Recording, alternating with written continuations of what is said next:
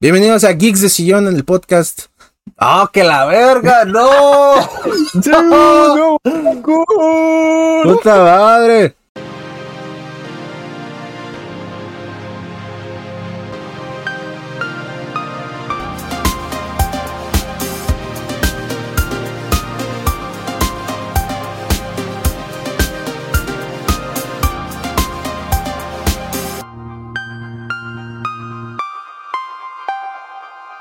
Bienvenidos a Geeks de Sillón, el podcast donde Malik Mekives y Eric Vázquez se meten al Spider-Verso para hacer que Andrés no cumpla su evento canónico de caerse de una silla. Bienvenidos a Geeks de Sillón, bienvenidos a un programa más.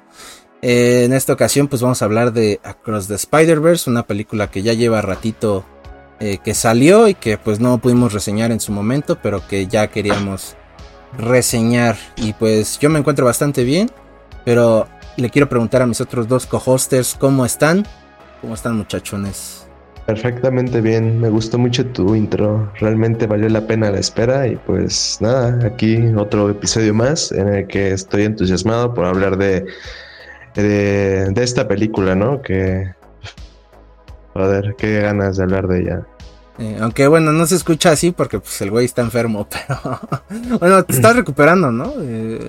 Sí, me estoy recuperando. Porque sí me dio culerísimo. Como diría mi tío, un tequilito y ya quedaste, mijo. De, hecho, es curioso, güey, porque cuando te dije, cuando, cuando les dije que estaba al 100 físicamente, pero mi voz estaba culera, en ese mismo día en la noche es cuando ya, ya estaba empezando a sentirme mal. Ya. Y apenas el lunes fue cuando ya empecé a salir de la. O sea, todavía tengo Mm, igual se nota mi voz, no sé, pero sí. Sí, sí, Te, notas como más Darth Vader, güey, aquí así. Sí. Pero bueno. ¿Y tú, Spotty, cómo estás, güey?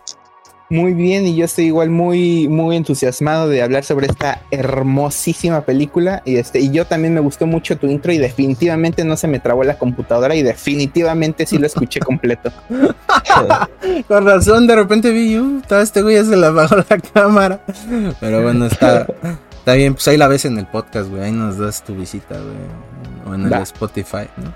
Pero sí, eh, pues vamos a hablar de Across the Spider-Verse, esta película que, como ya dije, pues se, se, estrenó no hace mucho. De hecho, es un mes prácticamente que se estrenó en salas y que, pues sí fue como un mega boom, porque pues es una película que...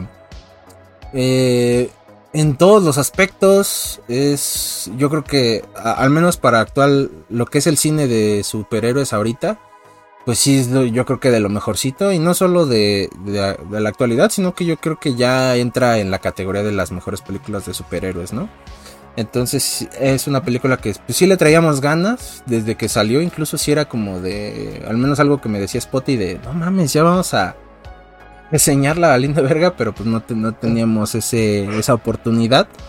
Y bueno, eh, con esto pues ya se la saben, los spotty spoilers. Este, pues vamos a hablar de la película, vamos a spoiler todo, así que si no la han visto, pues vayan a verla y se regresan a ver este capítulo, ¿no? Que digo, creo que ya ahorita ni ha de estar en salas porque está Sí, todavía está. Ah, sí, todavía, está. Todavía está, solamente que lo que he visto es, es que solamente ya solo está en doblaje. Así es, en español. Ah, ya. no lo vas a encontrar en inglés. Ya, bueno, pero pues al menos ahí todavía ya tienen esa chance o pues espérense a que salga en plataformas digitales. Eh, 18 de agosto.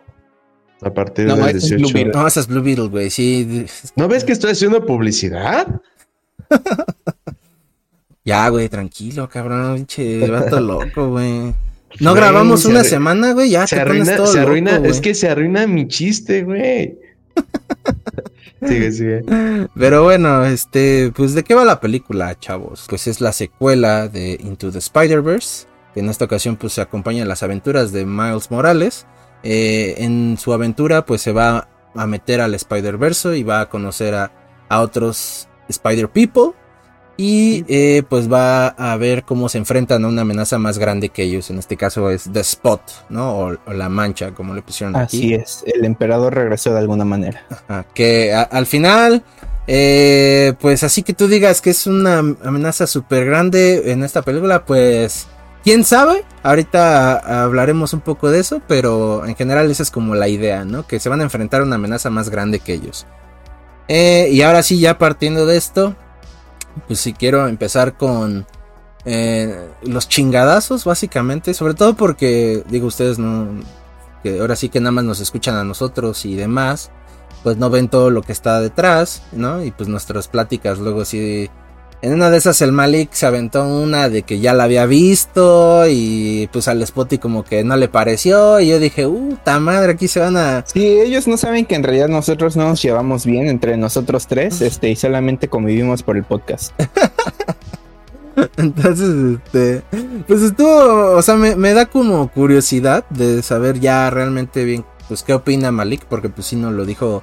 Y en general yo cuando he platicado con él, luego me dice, bueno, te voy a decir esto, pero no te digo todo porque no quiero hablar tanto. Yo creo que sí hay que decir un poco que cuando salió la película, tanto Eric como yo creo que sí fue como, ah, la vamos a ir a ver, a huevo, sí, vamos a ver la película. Y Malik dijo, y tengo chance y me dan ganas, la iré a ver. Y un día salí con una conversación después de un capítulo, y dijo, ah, sí, ya fui a verla. Entonces Eric y yo sí fue así de, no mames, sí la vio, ¿qué pedo? ¿Qué te pareció? Entonces por eso fue lo de, y el chavo así dijo algo así como, sí, pues, definitivamente la una es la elegida. Eso me acuerdo que fue lo que dijo. Sí, eso y ya el otro güey se le puso al pedo y yo dije, no mames, espérense, culeros, ya. No estoy grabando. Ah, no es cierto. Y este, pues sí, me interesa saber ya bien así sus opiniones ya en concreto. Porque también yo cuando hablé con Spotty de la, de la película, no es como que hubiéramos profundizado así como. Puta madre. O sea, solo dijimos así como cosas generales, pues. Entonces, pues, ¿quién quiere empezar o quieren que empiece yo?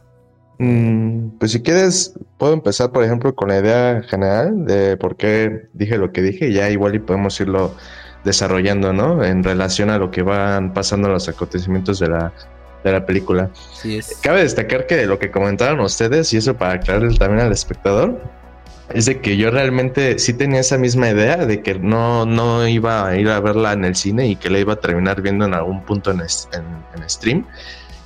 Hasta que, por ejemplo, mi amigo Sergio, que él seguro va a ver este podcast y te, mando un saludo, porque él es muy fan de, las películas. De hecho, él considera que esta es la mejor, lo cual pues también yo respeto. Eh, Pero está equivocado, ¿no? Ah. sí, sí, pensé que iba a decir eso. Lo cual tengo que decir que equivocado. Mira, yo, voy a, yo daré mis motivos del por cual creo que no, o sea, ahorita, ahorita explico ese punto. Pero el punto, eh, lo que estaba mencionando es de que él fue la razón por la cual eh, me animé a verla, porque como ya les había comentado en una ocasión, yo no soy alguien que nada más va al cine porque sea lo primero que quiera ir a hacer, sino que tiene que presentarse una condición, que es la de alguien que me invite y que diga, ah, pues vamos a ir a verla. Y yo dije, va, vamos a ir a verla. Y la fui a ver con él. Y ya fue cuando él, él todo entusiasmado, pues me, ya cuando terminó la película me fue preguntando qué tal estuvo y todo. Y pues yo lo que, lo que yo que puedo decir, o sea, es una película que en, nivel de animación es, yo creo que 15, 20 veces mejor que la primera, de lo que yo recordaba. No fue hasta que volví a ver la primera un, par de veces más antes de, hacer este podcast, pero sí tenía de todas maneras la idea de que, pues sí, era, es una película eh, que es, podríamos denominarla como lo, que dice la gente, una masterpiece, pero a mí tampoco es como que me parezca una masterpiece. Incluso dicen que es la mejor película de Spider-Man que se ha hecho. Y podríamos decirlo que visualmente lo es, pero yo no estoy de acuerdo en que sea la mejor película que se haya hecho, porque hay un punto que es importante y es lo que justamente defiendo. Considero que la película está sobrevalorada, un, poco sobrevalorada. Y ahorita me explico en general por qué. Ya, ya, ya, admití que la película es fantástica. De hecho, aquí tengo un montón de referencias y comentarios y notas que hice de, su, de futuras visualizaciones y de cómo esta película lleva al siguiente nivel el, el portento no solo de animación, sino narrativo, porque utiliza elementos narrativos que se toman en consideración respecto a la primera película, que insisto, ahorita lo, lo vamos tocando. Pero aquí hay algo muy importante que yo identifiqué en la película. Yo diría que la película se puede dividir, mm, ¿qué les gusta? Quizá en cuatro partes. La primera es la presentación eh, de Gwen y de incluso el tema de la relación con su padre y eh, su amigo eh, Peter Parker.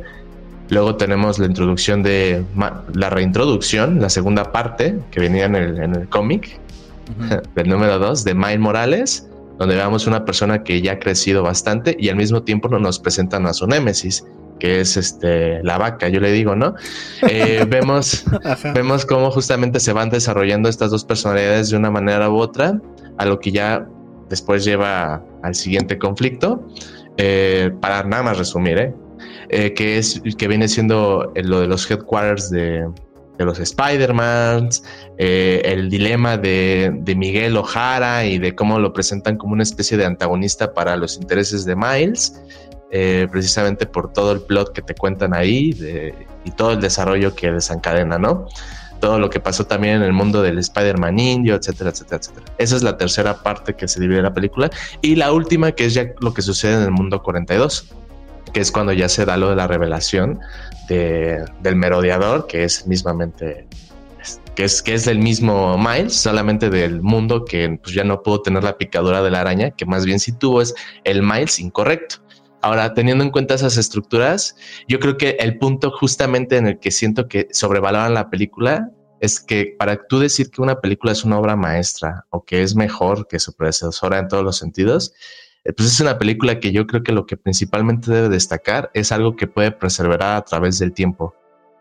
¿A qué me refiero con esto? Generalmente en el cine lo que perdura no es lo estético, sino lo que perdura son las historias que te cuentan. Porque hay una escena del museo que, que sucede en, en el enfrentamiento entre Gwen y el, y el buitre, en el que hacen una crítica respecto al arte, porque el buitre cuando ve el museo ve es que esta arte, es que este arte es horrible, es asqueroso.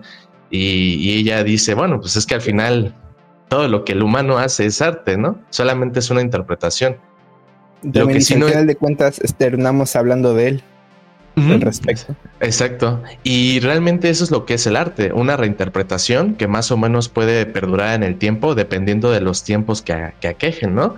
Entonces, yo creo que la animación, si bien es un punto, una referencia para determinar una película como un antes y un después, que lo es, eh, o sea, por ejemplo, eso pasa también con Arkane, el problema está en que su trama, eh, pues es lo que termina siendo, o al menos la estructura, de la historia es lo que termina siendo para mí lo que deja que desear y el por qué, por ejemplo, yo no la puedo considerar una película de obra maestra. O sea, es una película que si no fuera por la película que viene el siguiente año, estoy casi seguro que envejecería muy mal, porque es una, es una película que eh, todo, mucho de su peso lo tiene en la narrativa visual y en la animación, pero que como dije, pues con el paso del tiempo puede que la gente o las nuevas generaciones no lo visualicen de la misma manera o con el mismo valor que nosotros y que la vean como una película más del montón porque ya definió un estándar.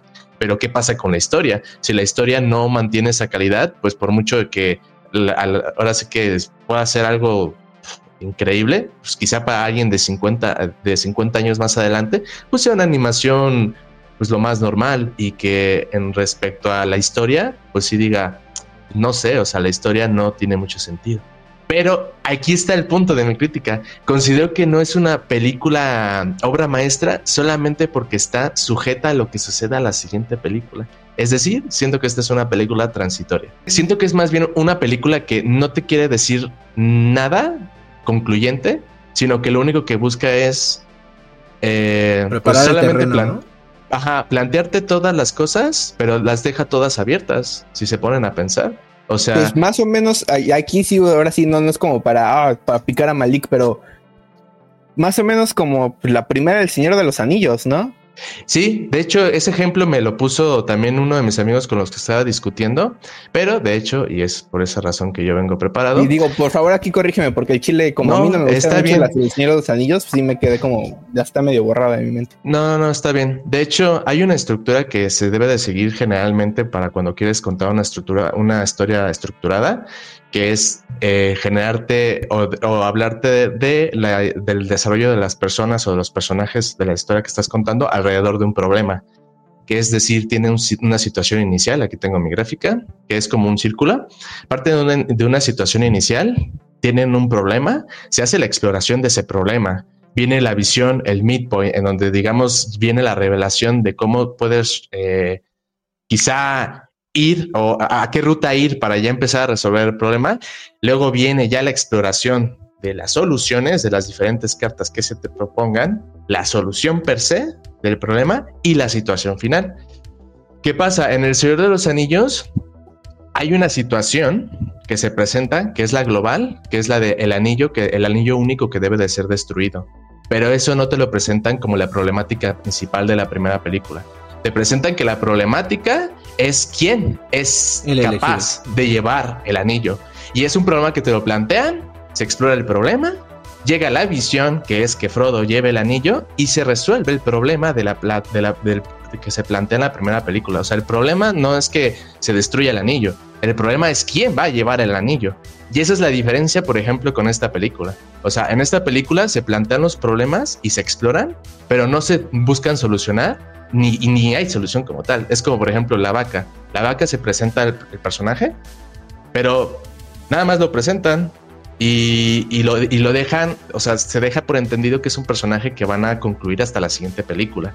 Lo mismo con Miguel Ojara. O sea, es un personaje que de, alguna manera se intenta abordar o que se intenta explorar y que desde cierto punto de vista se aborda como un antagonista, al igual que The Spot, ya hablando en su, nombre correcto. Eh, pero al mismo tiempo queda como que en la nada, o sea, no lo terminan de desarrollar como antagonista y igual de otra manera queda como un vacío respecto al desarrollo del personaje que termina de momento siendo desaprovechado. Pero es que ese es, ese, es el, ese es el punto que tiene la película, que es una película que depende de la siguiente para poder ser buena. El Señor de los Anillos, sí, si tú lees los libros, evidentemente, pues tú puedes definir que para poder entender así completamente qué es lo que sucede después, pues sí tienes que ver la, segunda y la tercera. Pero hablando propiamente de lo que es la, de la película y de su estructura y de lo que plantea, pues sí le da al espectador eh, las respuestas que, que, que la película plantea y que en esta no. A lo que voy es de que si no hay segunda y tercera película de los, de los Señor de los Anillos, si bien no se, no se responde la idea de si se destruye el anillo o no, sí se responde la que te plantean, que es quién va a llevar el anillo. Algo que en Spider-Man pues, habrá que ver o sea, es, por eso lo que digo de que es que la gente dice que es una obra maestra. El Señor de los Anillos, justamente, eh, ¿cómo fue valorada? Todas sus premiaciones fueron dadas hasta que salieron las tres películas, porque obviamente la gente entendía que no puedes decir que algo es una obra maestra cuando todavía no está terminado. Y eso es precisamente lo que quiero aclarar.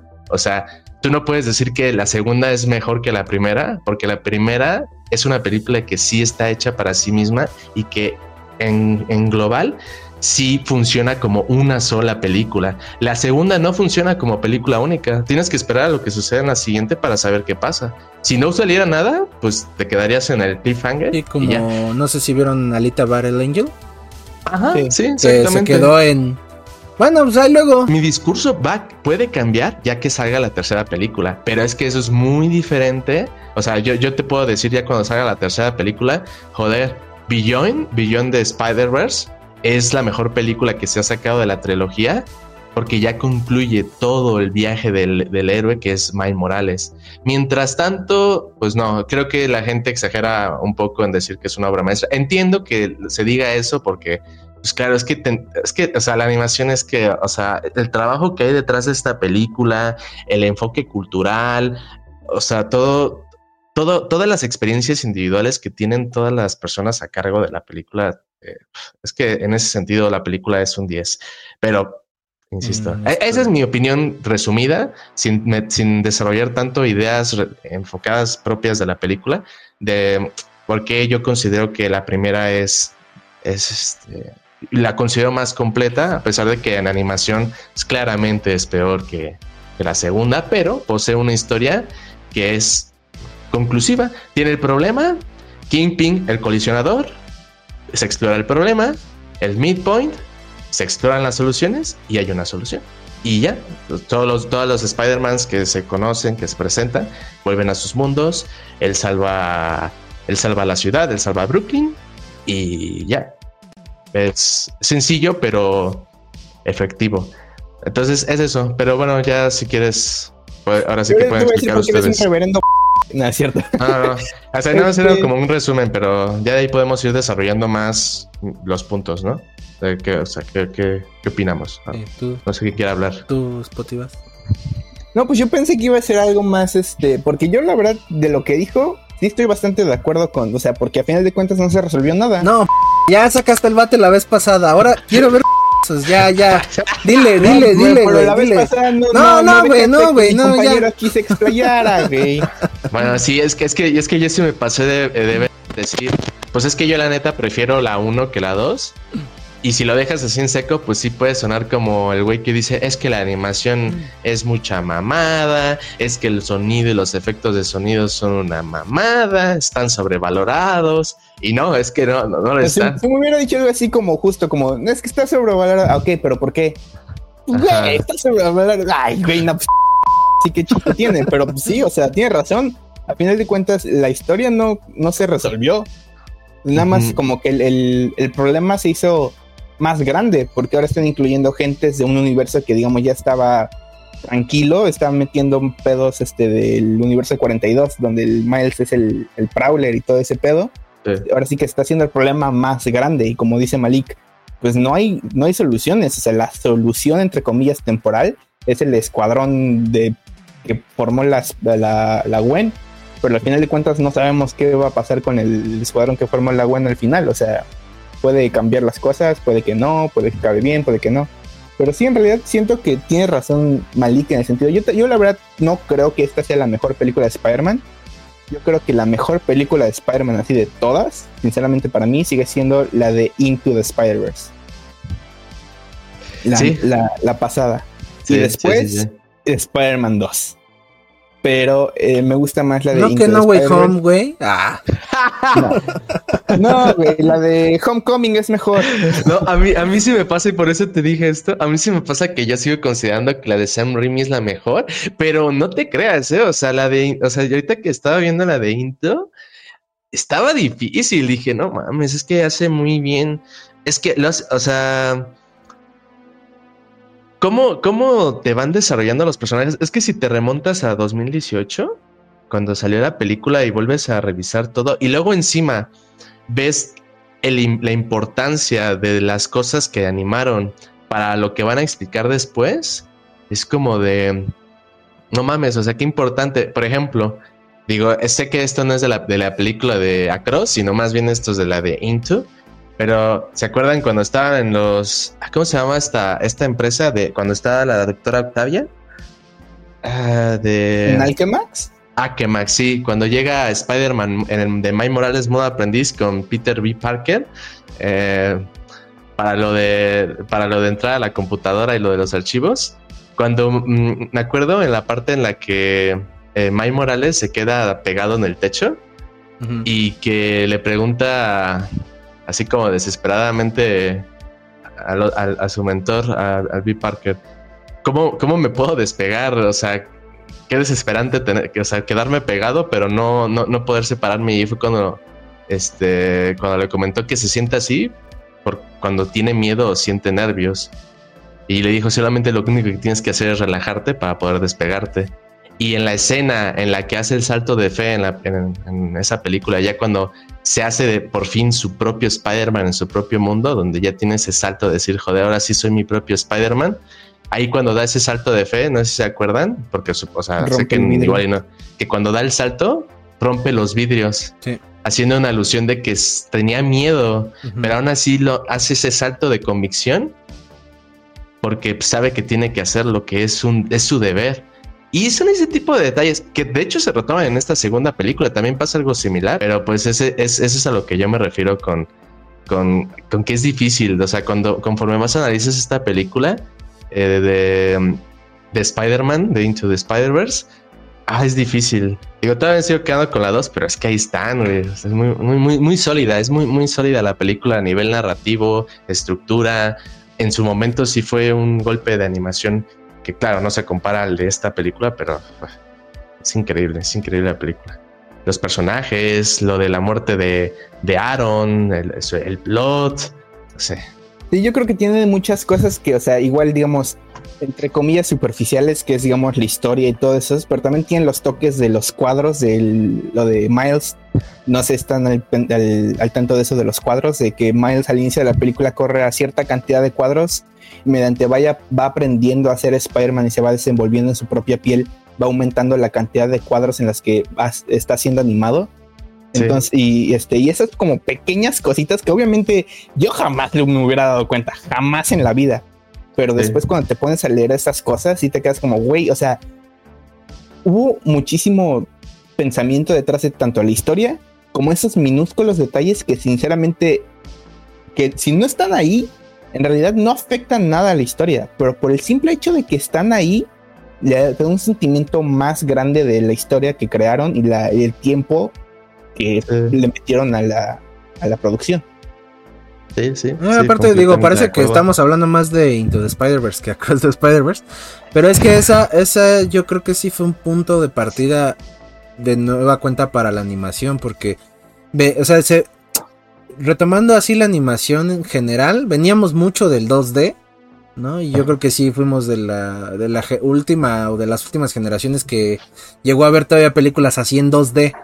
Y después hizo el brinco al 3D y ya era todo este Pixar, DreamWorks y todo lo demás empezó a hacer 3D. Y ahorita eh, con Into the Spider-Verse, pues se logró el cambio a hacer una, un híbrido entre el 2D y el 3D, que era lo que platicaba uno de los artistas en un podcast que se llama El Control Perdido, ahí donde lo, lo, entrevistaron, que es Mexa, de hecho. Eh, y, que puedes ver en películas reflejadas como, no sé si vieron El gato con botas, la última, es, es, un estilo similar al de Into the Spider-Verse, ¿no? Y todas las películas, o la mayoría, como que van a empezar a agarrar este estilo. Y lo ves reflejado en la nueva de las Tortugas Ninja que va a salir. Eh, en la de los Mitchells también. Ajá, entonces ves, ves todo este. O sea que sí.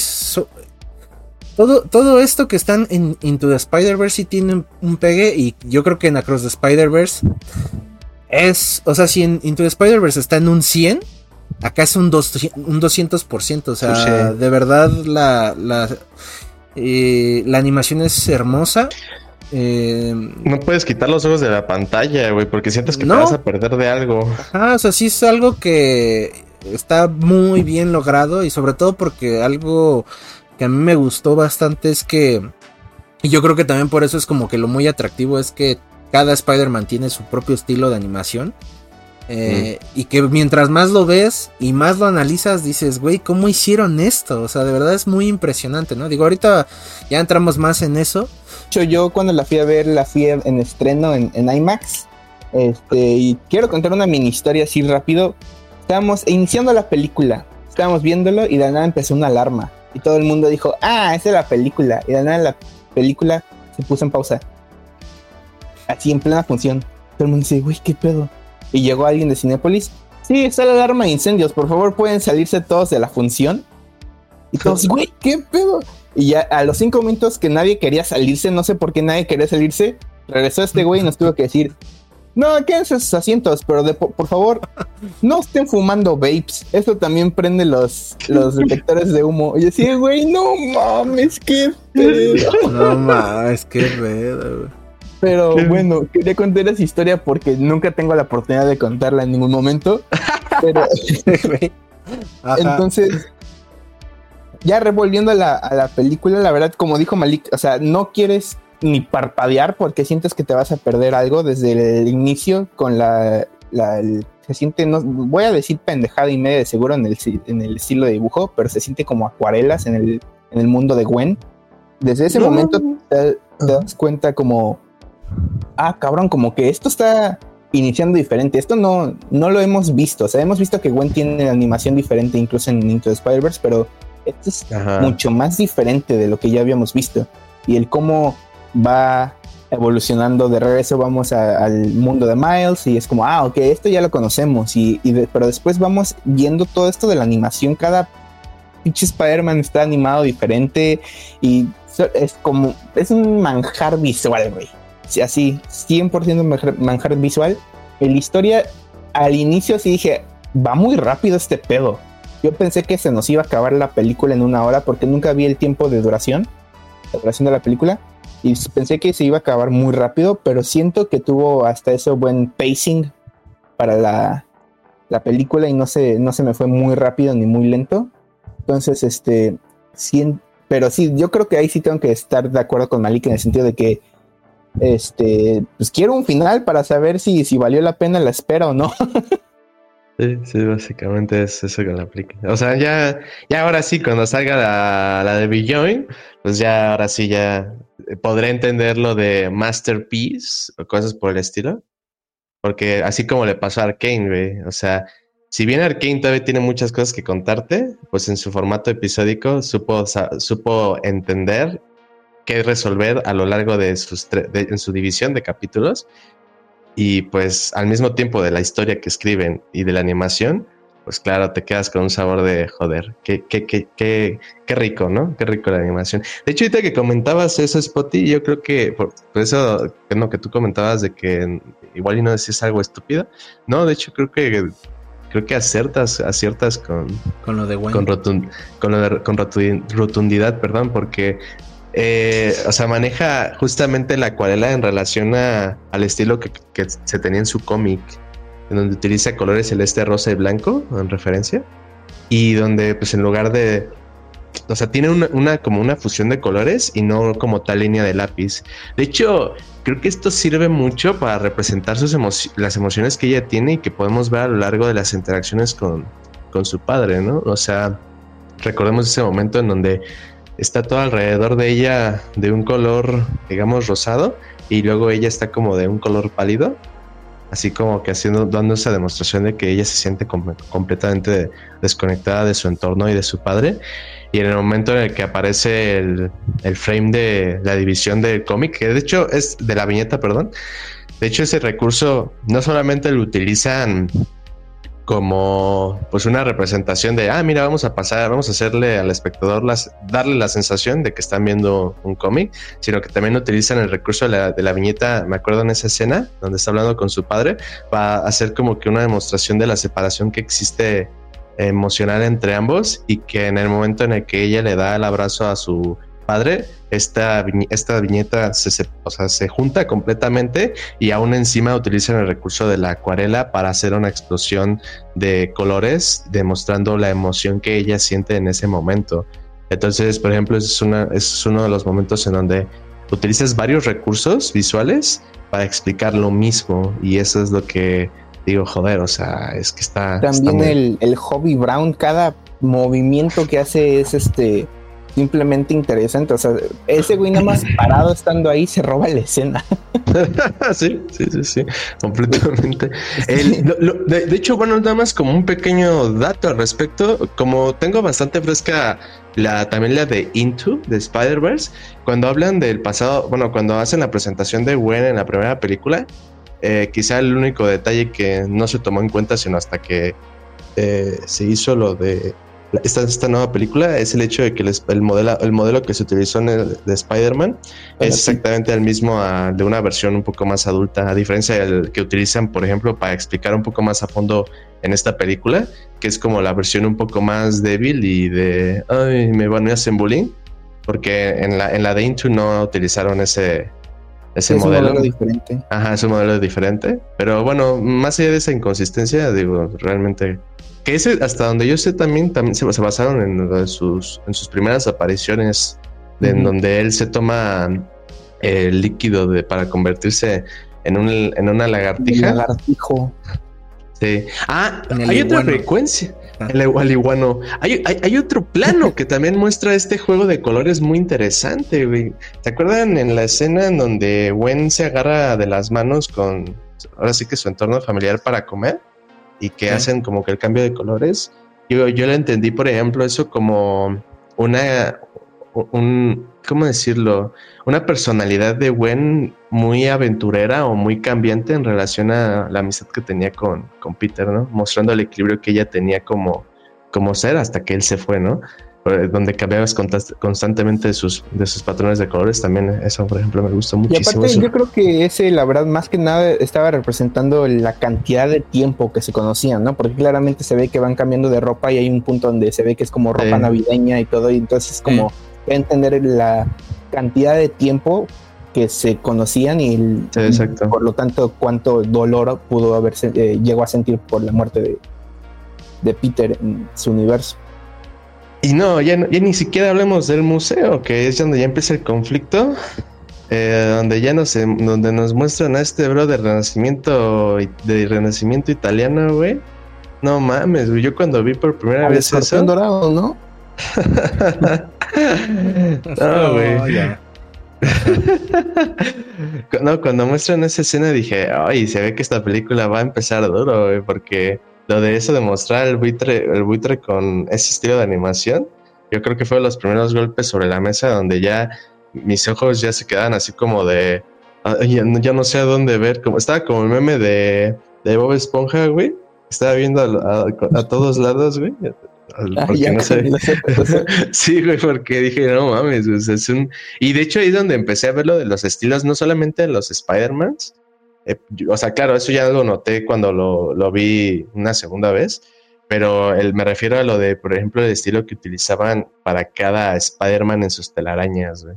Que bueno, eso lo tengo más como una referencia, pero sí lo menciono porque, porque de hecho tengo la referencia de cuáles fueron los recursos que utilizaron el departamento de animación para de qué película es una de Netflix para poder eh, ocupar estos mismos recursos que utilizan de rigging y de animación de cuerpos para poder utilizarlo en, en esta película y poder darle como una personalidad a, a cada a cada telaraña. Es más o menos el mismo concepto que cuando se sigue se, se sigue por ejemplo el de un shader en programación que un shader lo que busca es darle, cuando tú por ejemplo creas un juego en, Unity, eh, muchas veces pues por el motor gráfico que utiliza, pues tú sabes que es un juego que está hecho en Unity, pero los shaders, ya sean visuales, o sea, pueden ser visuales, le, dan ese, ese estilo único. Por ejemplo, los videojuegos que son de, eh, el de The Walking Dead, por ejemplo, los que son de narrativa, o sea, por ejemplo, ese te podrían decir, digo, no recuerdo el motor que está hecho ese, pero a veces se te pueden decir, ah, pues es que ese tiene un shader de estilo, digamos, este, de animación cómic o algo así. Y, y ese y es más o menos ese, shade, pero si no me equivoco, se llama Shade. Sí, sí, sí. Y ese mismo principio igual se sigue con el de la animación y con el que pudieron jugar completamente para también darles personalidad a las, a las telarañas. Y pues ya en donde se presentan al papi Miguel Ojara, que no busques el término en Twitter, porque si no solamente ves puro fanart, güey. El Miguel Pero- Mojarra. Pero no ves qué tipo de fanarts. Miguel Ojara. Y de ese güey con el Spider Lego por alguna razón. Eh, pero no, no, no, mames, no, no sé, pinche luego manda cosas bien raras, pero bueno. No mames. Este, sí, definitivamente es, creo que sí fue un deleite visual, bien cabrón, y yo creo que en, en cine fue una experiencia que Religioso. fue como de, no mames, tienes que ir a ver esto ya, güey. No, o sea, creo que sí era de lo que más se recomendó en, en ese, en ese mes. Eh, una película que no solo, yo creo que de la animación, yo creo que también tiene que ver con la música. Eh, al menos creo que si bien no hay nada como Sunflower de, de Into the Spider-Verse, Eh. Aquí el, el, el score yo creo que es lo más fuerte, es decir, el tema de Gwen Stacy, el tema de Miguel Ojara, el tema de Miles Morales, el tema del Spider-Verse, el tema del Spider India, todo ese, todo ese score, al menos si no lo han escuchado, sí escúchenlo. Y denle Es como- su visitada, porque sí está muy bueno y complementa muy bien el todo este arte y lo visual que nos trae la película. Yo lo puedo resumir en que es como esa obra en la que tiene un score que no es, es como Minecraft, güey. Minecraft tiene un score que no es un 10.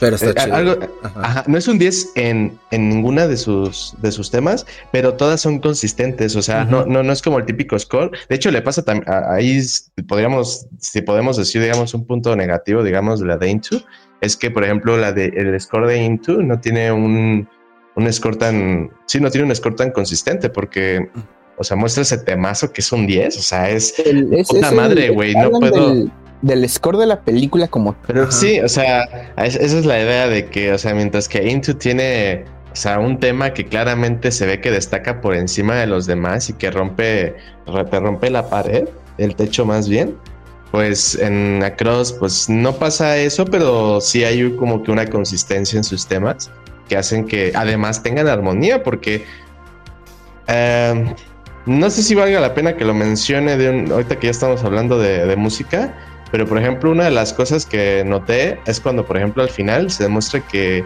el, el May Morales del mundo 42, eh, cuando se descubre que él es el, el merodeador, eh, se hace, no sé si notaron que en el, en el, proceso del cliffhanger te empiezan a hacer una combinación de todos los temas de el fenómeno de Gwen, el de, el de Miles, el del merodeador, te los juntan y luego ahí con los sonidos característicos del, del Spider-Punk, todo, no, todo eso, también como recurso eh, utilizarlo como recurso, así como hicimos con Kimi, platicamos más bien con Kimi Nonawa, esas son cosas que son eh, muy importantes porque ese tipo de mezclas o juegos con la música, nada más en relación al, a lo que quieres contar, eh, creo que son, son muy importantes que, que dejan en, muy buena posición a, nivel de producción de, música.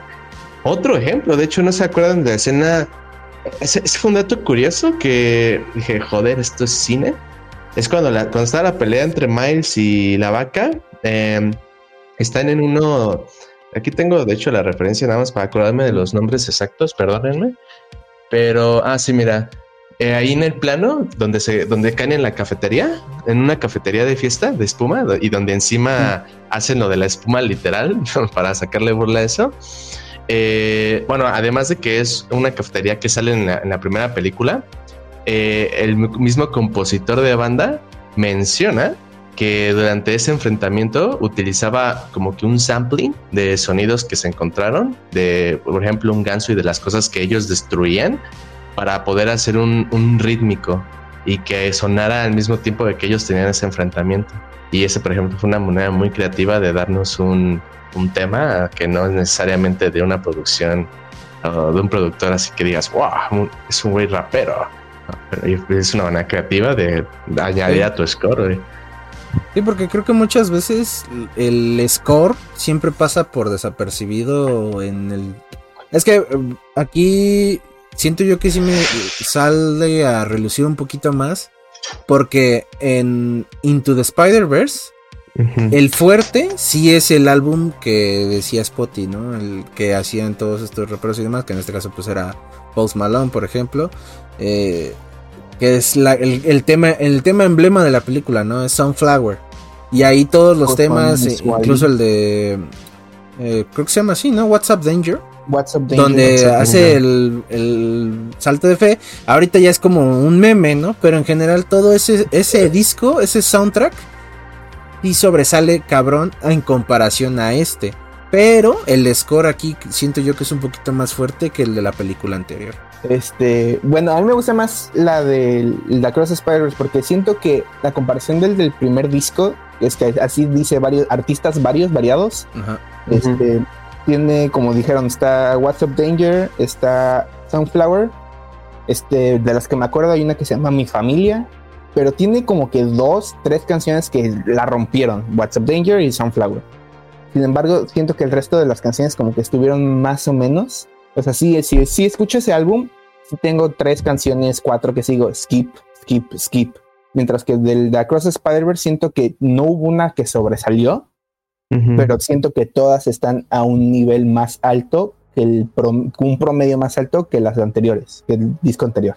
Pero sí, no hubo una que sobresalió, no hubo un Sunflower, no hubo un WhatsApp Danger. Sí, y aquí yo siento que era lo, correcto de, no abusar de Sunflower. Ahora ya que estamos a, ya que hablamos un chingo de animación, eh, quiero pasar con sus referencias favoritas o, el cameo que encontraron y que dijeron, no mames, este me voló la cabeza porque yo creo que esta película sí da como para hacer un Ready Player One en el sentido de pausa, quiero ver que está ahí, ahí, ahí, ahí, ahí. Y pasa otro cuadro, otra vez pausa y ver a los diferentes Spider-Man. Porque este yo creo que es de esas películas que en las que si bien la temática del multiverso ya empezó a cansar, de hecho creo que se vio muy bien con la de Ant-Man Quantum Mania, una película que pues, le fue bastante mal y que justamente iba a proponer algo así. Y yo ni la vi, güey, pero o sea... Yo sí la fui a ver en estreno. Pero justo por lo que me decían los amigos y demás, pues era de que pues estuvo culero, ¿no? Y creo que ese tema del multiverso ya se empezó a como a cansar para todos en general, como que esa fórmula se gastó bien rápido en comparación de cuando salió, por ejemplo, No Way Home, de que sí fue como que el boom de ver a tres Spider-Mans y aquí Sony dijo, pues métele a todos los Spider-Mans que puedas, ¿no? Porque no solo hay referencias de Spider-Man de, de Andrew o de Toby, ¿no? Sino que también hay de otros como de los cómics y que también a esos propios les dan su propia animación. Por ejemplo, me gustó que el de Ben Riley, el... ¿Cómo se llama? Scarlet. El Scarlet. Eh, tuviera su propio estilo de animación como de los 90 de ese Spider-Man. Entonces, es lo que le quiero preguntar. ¿Cuál es su referencia, su Spider Cameo que les gustó más? Antes de, referencias, este, definitivamente la del Prowler de este, Donald Glover, Childish Gambino. Este, ah. por toda la historia que trae al mundo de Spider-Man, sobre todo a la vida de Miles Morales y de Spider persona favorita, si no me recuerdo se llama Unlimited Spider-Man. Sí, es el de. A ver, déjame te lo confirmo. Es el que tenía. Sí, Spider-Man Unlimited. Sí, es ese, ese es Enaco. Sí, sí. Ese para mí cuando lo vi dije, no mames, porque era una serie de Spider-Man que yo veía cuando estaba, pues obviamente más morrillo, porque la pasaban en Fox Kids. Ah, sí. Esa madre murió. Pero lo que me gustaba era, este, mi villano favorito de Spider-Man siempre ha sido Venom. Y, y este, y en esta serie era justamente Venom y Carnage eran los malvados. Entonces era como, que ese es Spider-Man, que es mi superhéroe favorito. Y en esta toca abarcar una historia de Venom. Perfecto. Y aparte la animación me gustaba mucho. Se me hacía como... Eh, se me hacía en su momento, obviamente, ¿verdad? De morrillo todo pendejo. Decía, ah, esto se siente como caricaturas para adulto. O sea, más maduras, pues. Eh, por cómo se veían los personajes. Y lo que nunca me gustó es que si no mal recuerdo, nada más tuvo una temporada. Y creo que sí, acabó en tiene solo una temporada. Y si no mal recuerdo, acabó en Cliffhanger y pues nunca hubo segunda temporada. Entonces, al verlo sí me quedé como, ah, sí se acuerdan de este güey. Pero ahí está, mi referencia favorita fue obviamente el Donald Glover con todo lo que tiene, toda la historia que aporta Miles y este y el Spider-Man Unlimited. Hey, tú Malik. Pues yo, por ejemplo, el hecho de que, eh, bueno, el Spider-Man de los que, por ejemplo, más me gustaron, yo creo que el que más es el Spider-Punk. Estoy investigando y eso que y lo que me rompió mucho la cabeza respecto a, a lo que querían seguir con el personaje y que creo que es una de las cosas que más trabajo llevó. Es como cuando escuché lo de que la capa de Batman en el, en el Batman Arkham Knight solamente en sus físicas se tardaron un año y, hasta se hizo, se hizo, un artículo completo de cómo es que se hizo. Aquí más o menos el mismo tema, de que básicamente toda su, toda la, animación de Spider-Punk se tardaron alrededor, de hecho ahí sí también tiene un artículo, se tardaron alrededor de dos años para ah, poderla... Yo que habían sido cuatro. No mames. Bueno, yo leí dos, pero igual ya hay algún problema respecto a nuestras referencias, pero pues el punto es que se tardaron mucho, ¿no?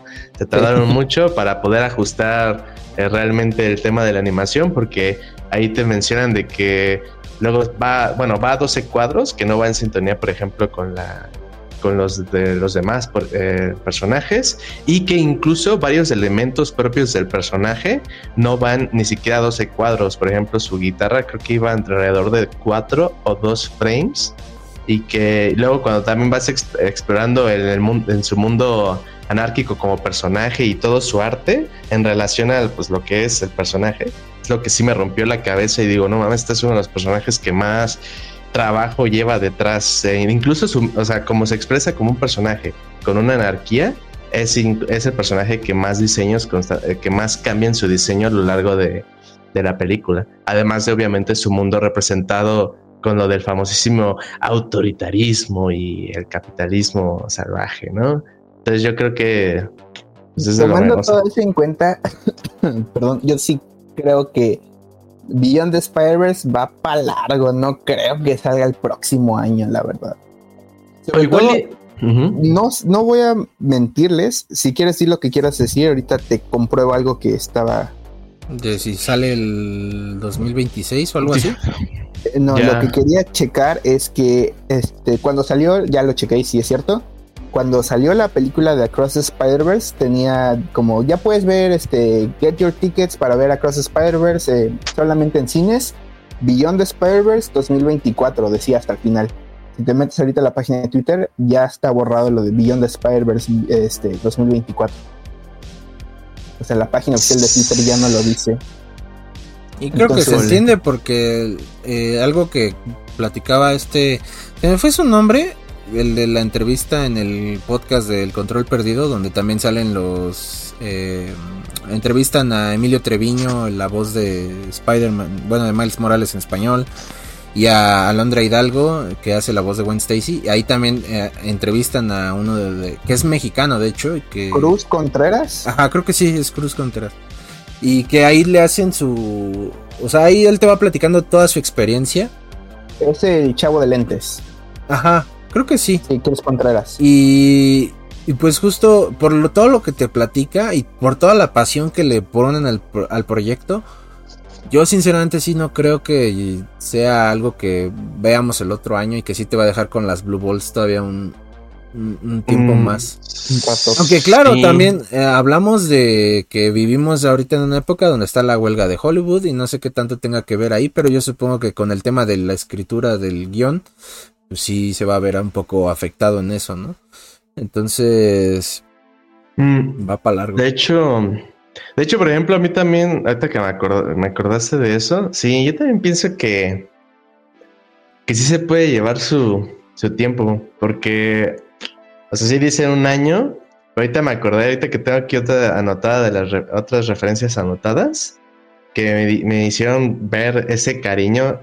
Voy a mencionar dos casos, pero primero este que es el que más me gusta, eh, pero el, otro no es, no necesariamente no es el que más me guste, pero sí es el que representa más lo que ustedes están comentando. Este, este es de que bueno, aquí se estaban como que, obviamente, en la animación, tratando de aplicar efectos de paralelismo en algunas marcas del mundo de Miles respecto al nuestro, ¿no? El tema de, por ejemplo, la revista de Times, que la marcan como Place, la, la Coca-Cola, que lo ponen como Coke, la ponen como una marca genérica de soda. También hacen referencia a las cartas Pokémon, que no sé si ustedes llegaron a notar o si sabían que también, o sea, literalmente están ahí en la, habitación de Miles, pero pues no tienen el nombre de Pokémon. O incluso ahí como póster, el juego de PlayStation 1 de Tony Hawk, Pro Skater, pero en lugar de llamarse Tony Hawk, digo, en lugar, sí, en lugar de llamarse Tony Hawk, solo se llama Pro Skater. Y el que más me gustó de todos, ahora sí que de todo ese, compendio de, paralelismos, es el que eh, pusieron de la cara del dólar, en lugar de un personaje político, pusieron al jefe de animación, del departamento de animación, y había visto en una entrevista que hicieron a, a los directores que los, eh, los empleados de animación o, todos los, sí, todos los demás empleados de animación estaban, estaban tan en sintonía o, o se sentían tan cómodos de, de su jefe que incluso lo metieron como, como propio este, protagonista. Digo, no, no indagué demasiado en eso, pero que lo metieron también como su propio este, personaje, con su propio viaje en, toda la película. Entonces eso, por ejemplo, también habla de un trabajo de sintonía que hay, digamos, en toda la comunidad que estuvo detrás. El otro que les iba a comentar, que pues no, es que sea de mis favoritos, pero que sí representa muy bien el tiempo y esfuerzo, es justamente la secuencia de la supervisora con los padres de Miles y donde él mismo llega, ¿no? En donde tienen una conversación súper orgánica de por qué él tenía que pasar sus exámenes. Y de, hecho este, su mamá le regañó por no haber pasado sus por tener bajas sus, sus, pruebas de español. Y es justamente porque uno de los trabajadores puso su propio estilo eh, cultural basado en que pues él también tiene una su mamá es maestra de este de español es, ahora sí que yo creo que es puertorriqueña con este americano, lo, que se vive en, la película. Y que precisamente toda la interacción que, que precede ahí es, se siente auténtica porque la gente que está detrás se entiende. Es como si, por ejemplo, y si trataran de hacer un chiste mexicano y, obviamente el que está detrás pues, es una persona que tiene ese pasado mexicano y que, y que lo, y lo entiende completamente. ¿no? Entonces sí, o sea, no, recuerdo de hecho el nombre de, del que estuvo encargado de esa escena, lo tenía aquí anotado, pero entre tantas putas notas, pues mejor nada más luego como mención. Em, También algo pues que está chistoso e interesante es lo de la Dimensión Lego, no sé si saben al respecto. Que ah, sí, del niño, de 14, ¿no? Justo iba a decir que una de mis eh, no, referencias. Pues te ganaron, lo siento. Oh, eh. cabrón, tranquilo, güey, qué pedo. Pero bueno, lo que me gustó es que no solo ellos trajeran como que, mm. o sea, de su propio estudio, sino que también vieron el talento de este chavito y le dijeron, te rifas a hacer una sección para la película y él lo hizo espectacular. Yo creo que, eh, digo, ya ahorita hablaremos del doblaje, ¿no? Pero eh, esa, esa parte del Lego está muy bien hecha, güey. Y no, de esas cosas que no te crees que la hizo alguien solo. Me, me, da mucha risa una entrevista que vi con, creo que no sé si fue uno de los directores. Te voy a poner un paréntesis. Se llama Daniel Ceballos. Sigue. Ok. Este, creo que fue uno de los directores el que estaba hablando al respecto de esa escena. Y lo que me dio risa es cómo, o sea, como, como lo dijo Malik, de que como que todo el mundo se sentía cómodo con su lugar en la película, porque dice, ah, sí, le ofrecimos la oportunidad a este niño de que haga esta pequeña secuencia. Dijo que sí, y me acuerdo que dijo, había momentos en los que me mandaba la escena y yo quería hablar con él sobre revisiones para que trabajara en en X cosa, que cambie o que ponga X cosa. Y me dijo, ah, sí, bueno, ahorita no puedo, es que tengo que hacer tarea. y era como, güey, o sea, tú con mentalidad de adulto es, güey, estás hablando de una película que posiblemente valga millones de dólares y tú estás diciendo, no, tengo que ir a hacer mi tarea, pero me da mucha risa por el sentimiento que el niño pudo haber tenido de, no, ahorita no, esto es como un hobby, esto es como un gustito comparado a mi verdadera responsabilidad que es hacer la tarea. Es que son mentalidades diferentes, pero sí. Al final de cuentas es, yo creo que de lo que igual destacó muy bien en, la película, ¿no? O sea, es una secuencia que dura poquito, pero si dices, no mames, esto está cabrón, porque justamente esa intención de darle estilo a cada Spider-Man es este.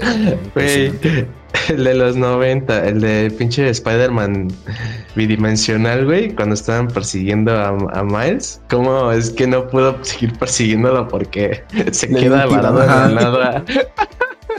Ay, güey, sí. y es que eso. O sea, es que no solo que los Spider-Man estén nomás porque sí, sino que también le dan su propio giro, ¿no? O sea, eso es lo, lo interesante. Ahora, pasando a otra cosa. Hace rato Malik dijo que eh, Beyond Spider-Verse sería como que la, culminación del, del, camino del héroe. Pero aquí no sienten que Miles no es protagonista, güey. O sea, es como más secundón.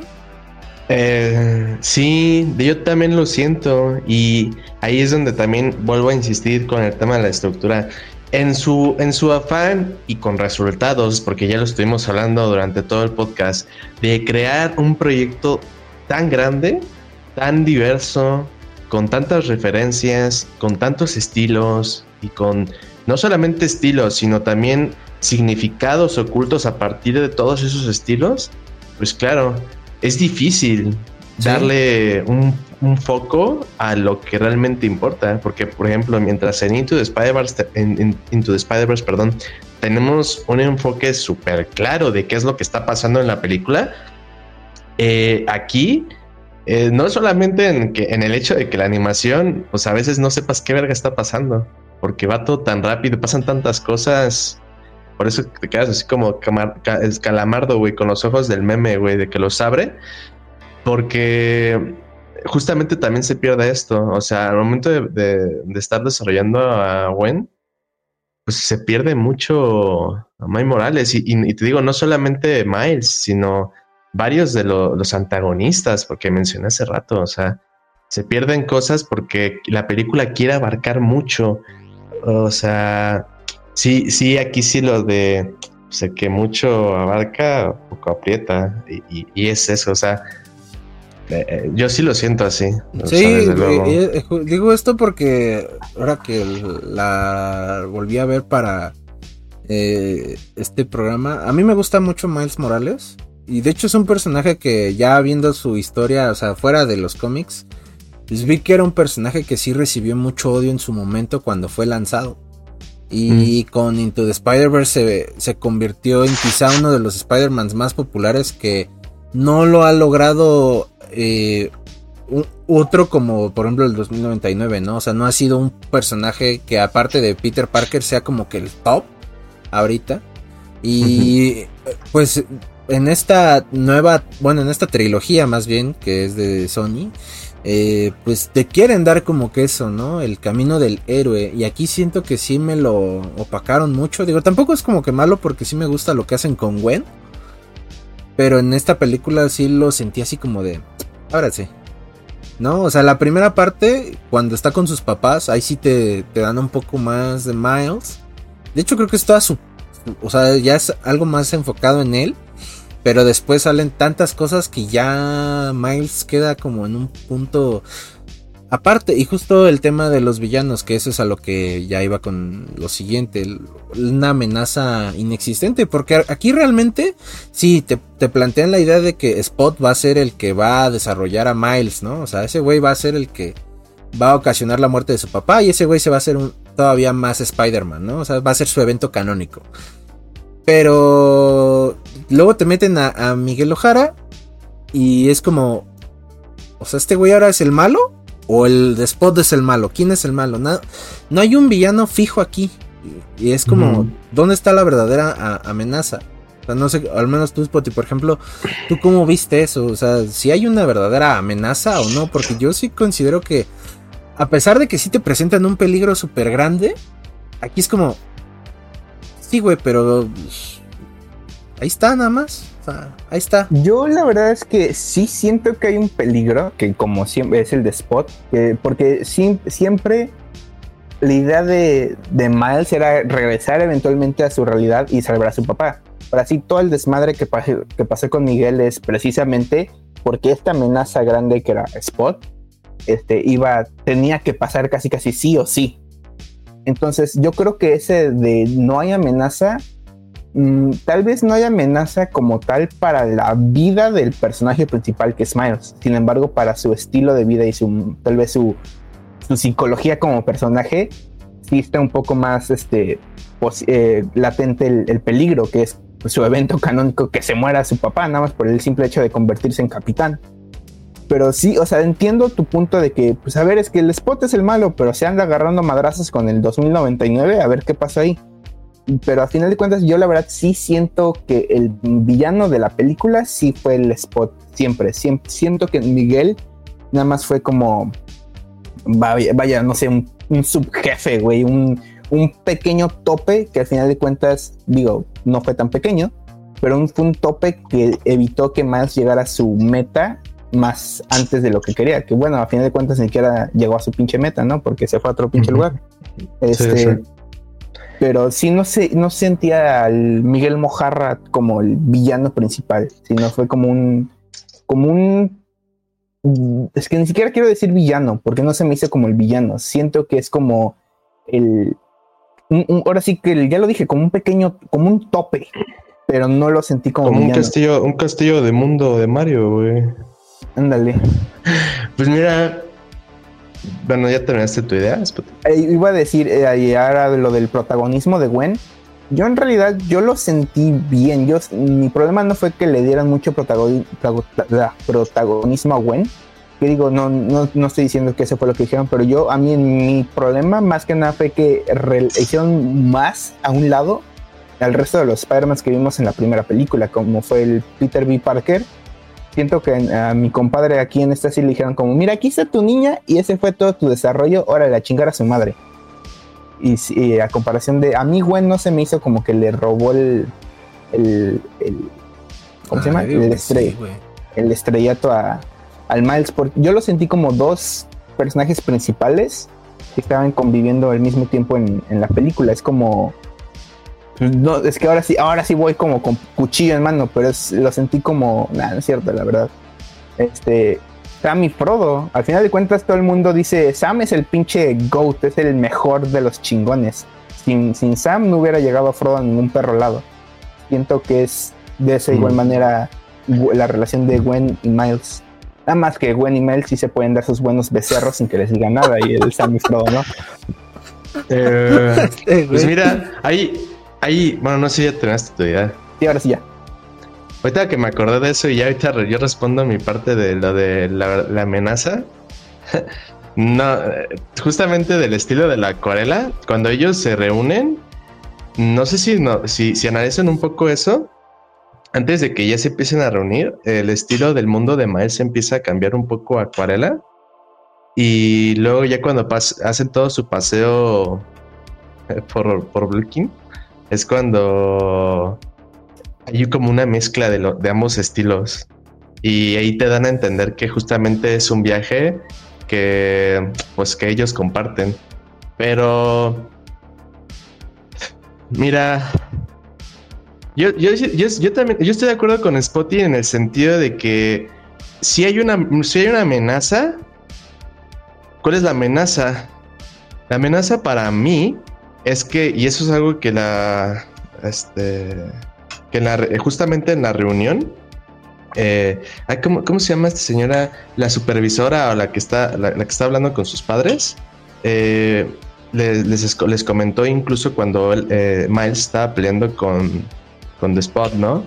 De que les, le- les mostró una hoja en blanco y que les dijo a sus papás, aquí tiene que escribir su, su historia y en ella no hay nada haciendo el paralelismo de que efectivamente ese güey es un Among Us, ¿no? Ese, güey, pues ese güey no, no, debería de ser un Spider-Man. Mm, Todavía tiene mucho que decir, mucho que contar. Y el dilema está en que es él, pues, tiene que buscar eh, su propia identidad, crear su propio camino, y eso es lo que realmente peligra. Em, otro ejemplo, y que de, hecho se conecta con la primera película y, al final, ¿no se acuerdan que cuando se cuando se conoce Miles con el Spider-Man de, de su actual mundo en el colisionador, ellos dos tienen un sentido arácnido en el que se detectan. colores. En el color de. Tenemos el color del güero, del, del güero Peter Parker, en donde pues tienen sus colores característicos. Pero vemos como el color de Miles es como los colores del merodeador. Y que al mismo tiempo que te los muestran, rápidamente te los cambian al de los de Spider-Man. Entonces, pues sí, ya desde la primera película te están dando indicios de que es una persona que tiene constante conflicto con.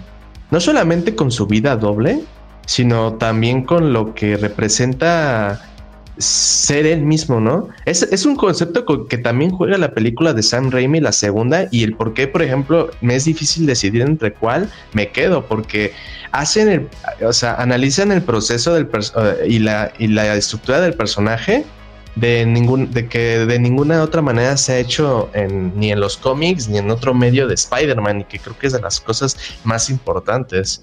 Y Como que sí que- tiene los lineamientos como que para hacer a Spider-Man, este Miles dice, o sea, sí te los, te los compro, pero no los voy a usar, hijo. Yo voy a seguir, como Ajá. diría el Miles, nah, voy a hacerlo de mi manera. De hecho, el, el, el, el- el graffiti de expectativas que actualiza de la primera película a la segunda también da ese, e- esa, esa nueva expectativa de lo que realmente él quiere. Y ese mensaje yo sí lo tengo muy claro. Digo, yo realmente el problema, y de hecho por eso hasta cierto punto también entiendo a Eric, es que justamente el problema de la estructura de la película te hace pensar que realmente no hay algo claro. Y es que, o sea, no, tampoco está mal Eric en ese sentido. O sea, no tiene, no, o sea, si la película no le deja claros a todos los espectadores cuál es el verdadero mensaje de la película, es porque tiene un problema de estructura. Y no digo que el problema de estructura se vaya, vaya a persistir. Probablemente sea algo que vayan a resolver en la siguiente película. Pero esa es precisamente la razón por la cual no puede andar la gente diciendo es que es una obra maestra, porque no lo es. Es una película más transicional una película que te quiera dar el verdadero mensaje aterrizado. O sea, digamos que Eric lo que comenta es que te están planteando la situación inicial, el problema, se explora, pero se queda en el aire. O sea, aquí es donde está el punto clave. Miren, es más, les voy a mandar la imagen en WhatsApp, que es una que saqué de un analista para que la vean aquí mismo, al mismo tiempo en el podcast y puedan ver esa importancia que se le da, por ejemplo, a la visión, que es yo creo que lo que es, es lo que está perdido en la comunidad y que posiblemente la gente que la vea ya con la cabeza más fría podrá corroborar. Y es de que, mm, o sea, sí hay cosas que están definidas, eh, respecto a ciertos personajes, pero incluso también como dice Spotty, dicen, dejan de lado a, personajes que ya estaban planteados, nada más por querer introducir a, otros nuevos. Entonces, vuelvo a lo mismo. Es una película que trata de, en su, en su proceso de ser este, ambiciosa, eh, hace muchos sacrificios que pues que pues hacen que la película por sí sola pues claramente no tenga el círculo correcto y completo, ¿no? Entonces yo creo que mi opinión está como que con, entre los dos, o sea, creo que Eric no, no está incorrecto en lo que dice, pero al mismo tiempo también considero que lo que dice Spotty, ahora sí que aquí sí me quedo como que entre los dos puntos, porque es más bien un tema de la estructura de la película, ese es el verdadero problema, la estructura de la película. Pero pues es lo, es lo único que puedo... El verdadero villano fueron los escritores. Es verdad. Eh, eh, creo que no fue ni siquiera algo a propósito, fue algo que simplemente yo creo que se le salió de las manos porque, pues es que claro, o sea, si, si estamos analizando todo ese proceso que comentamos, pues es que cómo no vas a tener esos delis, o sea, es un, es un multiplicador al 100% en cuanto a animación y visual, pero claro, mantener esa misma consistencia narrativa. O sea, siento que estaban más preocupados por eh, darte ese, ese enfoque que estamos, eh, hemos estado analizando en cuanto a animación y sonido y producción, que por ejemplo querernos realmente aterrizar las cosas. Yo creo que dijeron, ah, pues miren, utilicemos esta película como excusa para empezar a, a, dar pinceladas de todas las, de todas las historias y de las tramas y ya después eh, vemos qué hacemos, porque mismamente también Spotty lo comentó, eh, para él es más un obstáculo, para otros es más un antagonista, y es que ahí está el problema, no te deja clara la historia qué es quién y por qué, se dejan a medias, no te, no, te plantean soluciones, no hay, no hay como que una visión clara de lo que estás viendo. Y de hecho, eso mismo también juega a su favor en la película y del por qué cuando termina la película te quedas como de quiero más, porque ese, ese, ese instinto de querer más no solamente está por el lado positivo, sino también negativo de quiero más porque además de que esto está delicioso, es, es sexo para mis ojos, también quiero más porque sé que no es la conclusión que, que resuelve. Y que aparte te plantean un tercer villano, güey. El otro Miles Morales y el Prowler. Bueno, el su tío, ¿no? Que está vivo. ¿Sabes, qué le pasó? Algo similar le pasó a, The Amazing Spider-Man 2, ¿sabes? Está en que al menos aquí tienen la ventaja de que tienen otra nueva película y tienen la posibilidad de, de, de, enclarecer todo. Porque lo que le pasó, por ejemplo, a Spider-Man, The Amazing Spider-Man, fue que no iban a sacar una siguiente película. Si hubieran sacado una siguiente película y que retomara todos estos personajes de la manera adecuada, diría ok. Pero eh, eh, de hecho, creo que este es el ejemplo, ahorita que, estamos hablando de ella, este es el vivo ejemplo de lo que sería a lo largo del tiempo eh, Across the Spider-Verse en comparación con The Amazing Spider-Man 2. O sea, una película que cuando vuelves a ver va envejeciendo pero que es lo que no envejece y lo que sigue manteniéndose igual, pues es la historia que te están contando. Entonces, mm, eso, es yo creo que lo, lo importante que, que, deben de tener en esta siguiente película. Eh, ya digo, este, este punto yo sí lo dejé muy, muy al último porque creo que ya no es tan trascendente, es el tema del doblaje. Eh, no te metas con mi hijo aniquilador, eh. Cuidado. Tienes que aceptarlo, Eric. En efecto, su cama es mejor, güey. Bueno, sí, güey. Puede que su cama sí sea mejor, güey. Este. pero. La mínimo, su cama sí está bien hecha, güey, no como la mía. Bueno, igual y sí, güey. Es que a lo mejor tú no le pagas a alguien para que te haga la cama, güey. Ah, bueno, sí, pero. No, pero, o sea. Humildes manos de campesino para. Hacer... Ah, este ya. Tampoco. Pero a lo que voy es que es un, es un tema bastante. que sí se hizo muy polémico en su momento. Pero yo, yo lo quiero contar porque es una anécdota que nunca me había pasado en el cine. Cuando fui a ver la película, ah, hicieron una. Sigue. güey, no, güey. Este, me, me hicieron una encuesta, güey. O sea, nos dieron. Haz de cuenta que estábamos. Terminó la película.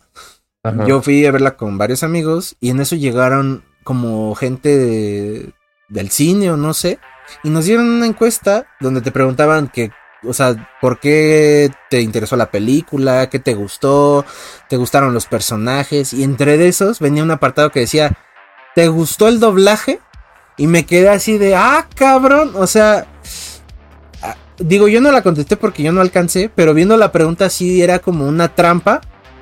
Porque no te decía sí y no, no, o sea, más bien te decía sí y no, pero no te decía un o depende o algo así, sino que generalizaba.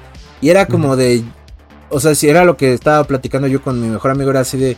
No le vamos a decir que sí, güey, porque estás diciendo que sí te gusta el trabajo de todos los Star Talents, ¿no? Que algunos, personalmente, yo creo que no lo hicieron mal.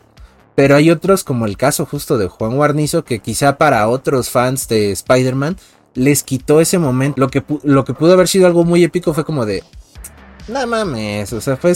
Esto me arruinó la película, ¿no? O no, no así, pero me arruinó un momento que quizá pudo haber sido diferente a la versión en inglés, que digo, si bien nosotros aquí en México no llegamos a consumir ese tipo de cosas porque pues éramos niños y estaban todos doblados al español. En inglés probablemente sí se disfruta más este momento, o sí se disfruta más este momento, a pesar de que no sea una voz conocida, pero a lo que voy es eso.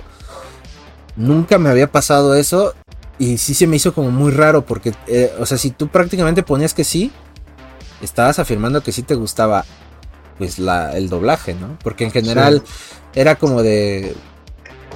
Le quiero poner que no, pero es que Emilio Treviño, por ejemplo, lo hace muy bien como Miles Morales. El pibe motosierra. El pibe motosierra también, ¿no? Entonces también, no sé, fue un caso curioso y por eso lo dejé al final. O sea, ¿qué opinan ustedes del doblaje? Yo insisto. En mi caso. Ajá. Este, yo la primera vez la vi en inglés, me fascinó, y la segunda vez este, la estaba viendo en español.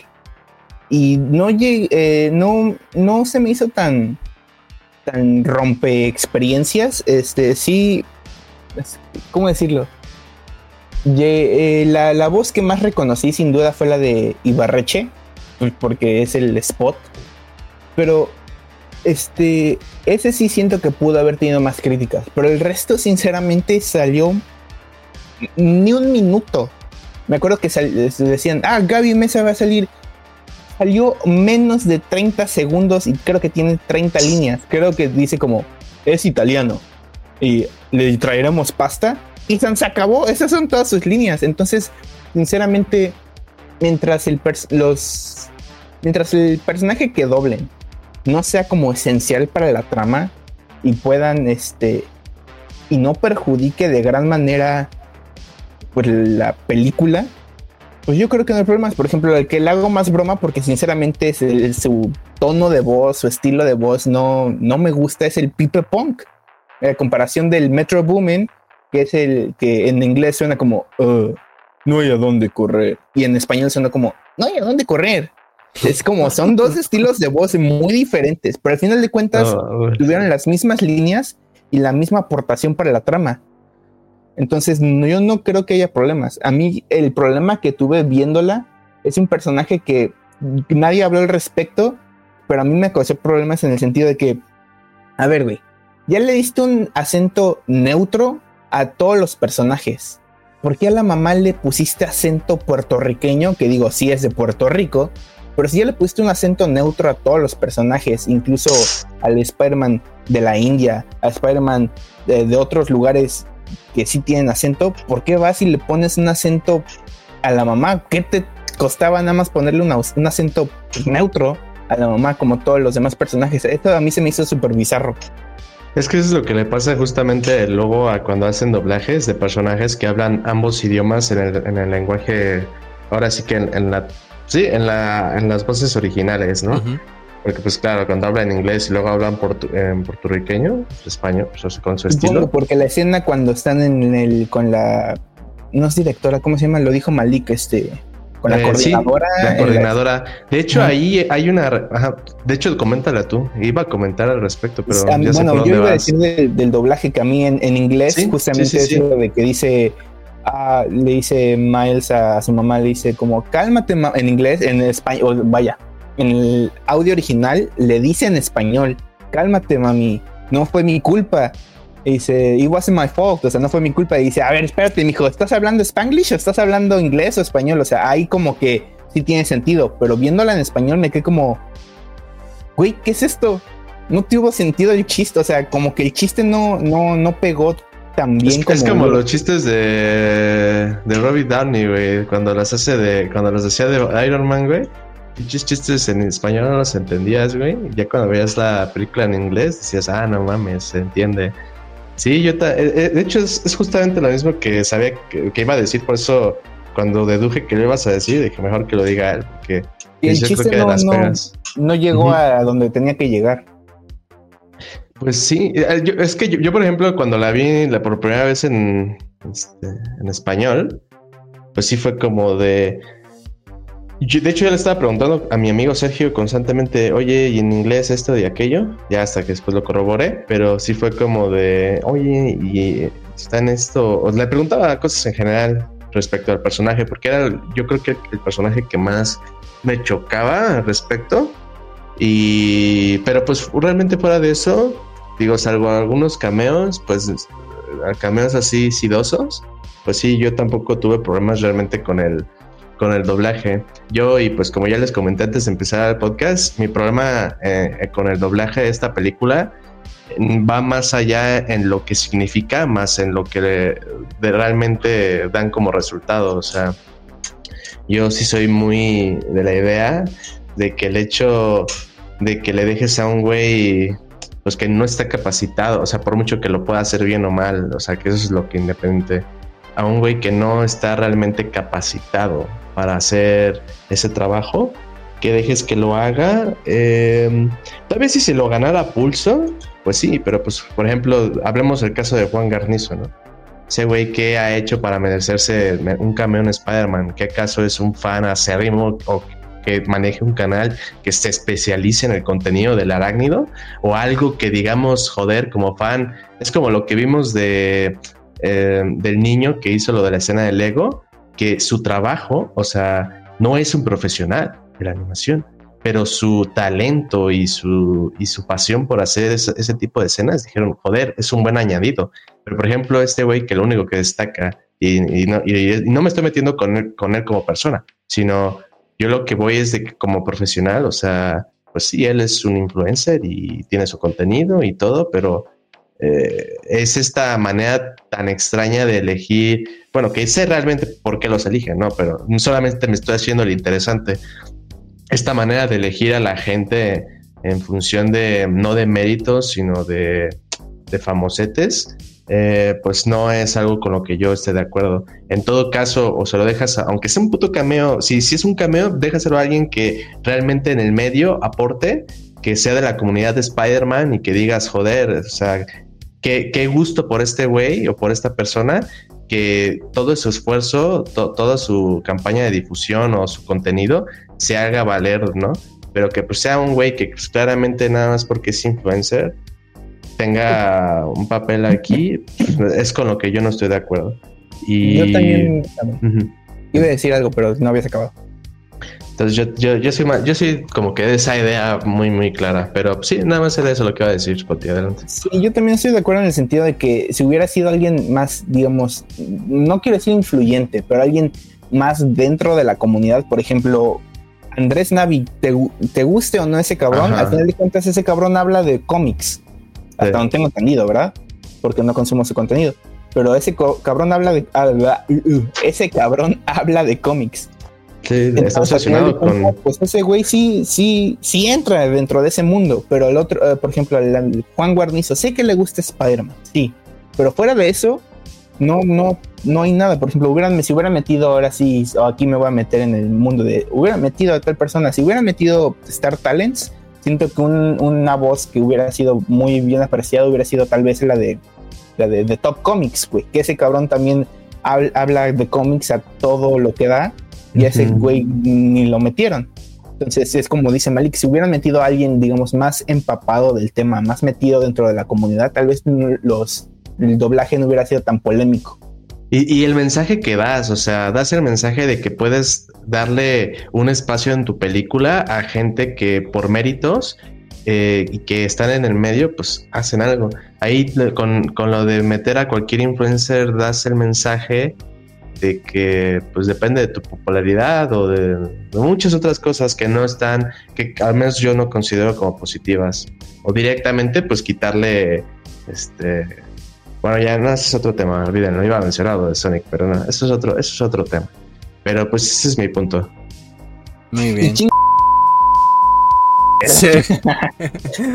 no, pero bueno. Eh, es que sí, fue, es un tema muy curioso. Digo, yo sé que ya la polémica pasó y todo. Pero es que esa vez, te digo, de cuando fui al cine sí se me quedó como muy grabado. Y digo, tampoco es como que seamos el gran espacio así como para que no lo hagan.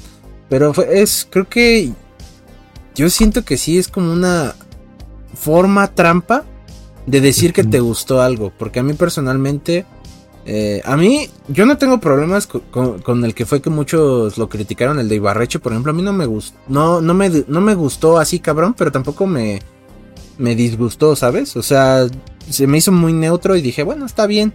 Incluso porque la voz en inglés es un poquito similar a la de Ibarreche. Eh, y, la de um, Alex Montiel, por ejemplo, tampoco se me hizo así como para... No mames, me voy a arrancar... Porque muchos, o sea, vi que su argumento es que decían, güey, es que suena igual. Y dije, a ver, no mames. No suena igual. Mario Castañeda Suena igual en todas sus putas películas.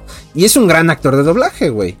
A mí me encanta ver a ese güey como Bruce Willis, pero cuando lo veo digo, no mames, es Goku. Y mucha gente igual le lo hace, ¿no? Entonces hay, hay doblajes que sí digo, bueno, está bien, pero hay otros, como justamente los de, de Pie Punk, que a mí por lo menos sí me rompió un poco la, la inmersión de la película, porque es que lo ves en inglés y lo ves en español y dices, mm, no sé, güey, como que está medio raro. Digo, nada en contra del, Pipe, pero... Porque ese güey, por ejemplo, sí es fan de Spider-Man. Y yo cuando vi que lo seleccionaron o que dijo que iba a salir, dije, bueno, ese güey también, tal vez, porque el, güey es muy fan de Spider-Man. Dije, está bien. Y a final de cuentas, ahí tuvo que ver el tema de la dirección que tuvo la película, porque al menos por lo que estuve viendo de podcast y de todo eso, en una entrevista que está haciendo Pipe con Chucho de la Zona Cero y Carlos II, eh, un actor de doblaje, en ese le dicen, eh, bueno, es que ahí el director me pidió que fuera yo. Yo no pude hacer otra voz diferente que no fuera la mía, pero a lo que voy es que si te, si te hacen una encuesta así, güey, quiere decir que en algún momento, por ejemplo en la que sigue, te pueden aplicar la misma de vamos a meter más Star Talents, ¿no? Y no se me haría como muy raro que para la otra te anunciaran así de chingue su madre, ya le cambiamos la voz al, al Noir, ya le cambiamos la voz a Penny, y ahora va a ser tal, y ahora va a ser tal, ¿no? O sea, no sé, güey, como que se me hizo. Ahora la Penny va a ser. Oh, qué lache. Pero bueno, a final de cuentas, pues la película creo que sigue siendo una muy buena película. En, lo más este cercano que me llegó a pasar algo con el doblaje fue que todos los anuncios, por lo general los anuncios cuando ves una película subtitulada, los anuncios están en inglés y cuando ves una película doblada, los anuncios están doblados. A mí me pasó que durante todos los anuncios estaban doblados. Entonces, todo el mundo estaba con sus celulares, con su boleto de, no mames, güey, lo compramos para subtitulada, ¿verdad? No, está en inglés, ¿verdad? O sea, como que todo el mundo tenía como que esa espinta de, es que no quiero ver la película en doblada. y fue lo más cercano que me llegó a pasar con algo relacionado con el doblaje cuando la fui a ver por primera vez. Conclusiones de Across the Spider-Verse, chavos. Eh, 10 de 10, pues God de Gods. Ah, que la chinga. yo no, que no te gustó todo. Ah. Yo, yo voy a mencionar dos frases que encajan perfectamente con esta película y es de una de ellas es uno de los mejores detalles en este film. en este film es que Miles y este es un comentario de YouTube que me gustó porque digo sí es que demuestra la personalidad del personaje. Eh, Miles quiere estudiar físicas y, física, eh, bueno, física cuántica, porque él quiere cambiar las cosas para poder ver a sus amigos de nuevo en otra dimensión. Esto solamente muestra eh, lo solo que se siente y la necesidad que tiene de encontrarse con Gwen y los otros Spider-Mans. Y esto viene acompañado justamente en la escena en donde hacen su pasión Brooklyn. Y dice, y, y, yo creo que es mi escena favorita visualmente, como la primera, lo del salto de fe.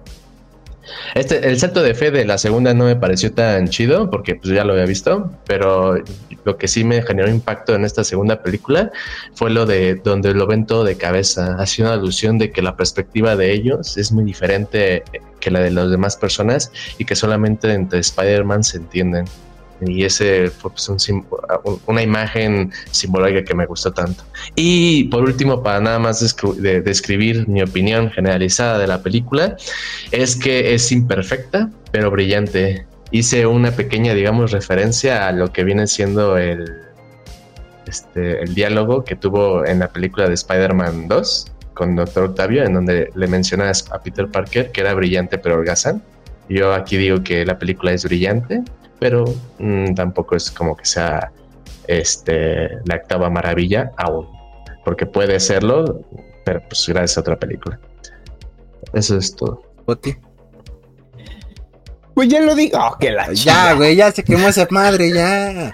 No, pues yo creo que en realidad este sí es muy buena película, pero definitivamente sí es una película que tiene que ser complementada. Bueno, tiene que ser concluida en la siguiente más que complementadas, tiene que contar al final de, la que, de lo que presentó esta para la segunda. Sin embargo, esta, esta bueno, primera película, ¿eh? esta segunda película, este sí es un manjar visual y auditivo hasta cierto punto. Y si, si, lo que te importa nada más es como ver cosas bonitas y entretenidas en pantalla, yo siento que esta es una película perfecta para eso. La historia, eh, a mi parecer, aunque no deja mucho que desear, sí se siente un poquito, no llega a la gran cúspide que, quiere llegar, sin embargo se queda a un par de metros, o sea, se queda, está alta, pero no, no tan alta como su predecesora. Entonces, este, esa es mi reseña. Muy bien. Yo sí recomiendo que la vean también, como todos. Es, es que sí, definitivamente, visualmente, esos güeyes hicieron otra cosa. Eh, la verdad, cada vez que, como ya dije, es como un Ready Player One en el sentido de que quieres pausar y analizar todo lo que está pasando en ese momento, encontrar a los diferentes Spider-Mans y ahí justo te vas a dar cuenta que también tienen su propio estilo de, de animación. Eh, híjole, ese final yo creo que ha sido de los que más me han dolido en el cine, así de que puta madre, quiero ver más porque pues quieres Dolió más que Infinity War. No, no mames, pero. no digas mamadas, Pero sí, es un, es, un, es un final que sí te deja con más. Y tiene buenos elementos, es una buena película. Pero sí comparto la idea de, de Malik de que no es la gran película de Spider-Man. Yo creo que sí entra, como lo dije al inicio, en quizá de las mejores de superiores de estos últimos tiempos. Porque pues, sí lo da, la verdad es que. eso sí, eso sí es cierto. Miles Morales se ha convertido, como ya lo he dicho, en un personaje muy importante, bueno, muy popular, sobre todo. Ah, es de estos personajes que todo el mundo dio al principio. Claro que las razones por las que se le, se le odió en su momento, pues quizá fue más del momento de la euforia, del calor, pero ya que conforme lo empezaron a desarrollar y cayó en buenas manos, pues se le dio este gran desarrollo al personaje y ahora es yo creo que de lo que más se, busca en cuanto a productos de Spider-Man, es decir, figuras, este, pósters y demás, ¿no? Entonces, pues sí, Miles Morales ya se convirtió en un personaje muy popular dentro de Spider-Man, cosa que otros personajes de Spider-Man que son igual Spider-Man no han tenido, o al menos yo que sepa no he visto que sean así como del top, como lo es Miles. Entonces, pues bueno, Esperamos que hayan disfrutado este episodio de Across the Spider-Verse, Spot y redes. Instagram y threads, Andrés-Santiago. No seas esa madre, güey, ya. Ah, pinche threads está bien muerto, pero aún así quiero followers, chingada madre. Acá. Este, Twitter, Andrés-Santigo- Ya la han estado viendo varias veces pasar aquí abajo. Así que ya. Tuvieron como. ¿Cuánto tiempo llevamos Sí, grabando? Como pero tres los- horas, ¿no? Pero ya tuvieron varios tiempos para irme a dar follow. Pero pues los de audio no, cabrón. Imagínate Ah, güey bueno, que sí, va así en camino, güey, no lo está viendo en YouTube. No mames. Mira, que se orille y que me busque ahí luego, luego en Instagram y Twitter. No mames. y así me asaltaron, ¿no? Sale un podcast de un güey que estaba escuchando Geeks de Sillón y se detuvo a ver Sí, las redes del spot y lo asaltaron. No, no es cierto. Este, a mí en todos lados como yo te cito en Instagram y Twitter porque esa madre de threads no la voy a usar a menos que Twitter sí ya se vaya más al caño como ahorita, que ahorita ya se llama X. Está yendo, X videos. Ándale, güey. Este, ya está yendo muy a la, a la- a la chingada. Y recuerden seguirnos en las redes sociales de Geeks de Sillón, en Facebook, Instagram y TikTok, donde estamos subiendo pues mucho contenido y de diferente y ahora sí que para todos. Eh, ya como han de haber visto, pues ya subimos unas reseñas por ahí que quizá no nos dan para hablar en este espacio, pero pues ahí están. eh, tanto aquí en el canal de YouTube como en TikTok y en Insta, no, sí, en Instagram. Este, entonces ahí nos pueden andar escuchando por allá. Y pues nada. Otro jueves. Otro. Nos vemos otro jueves. Adiós, fantasma de la fuerza.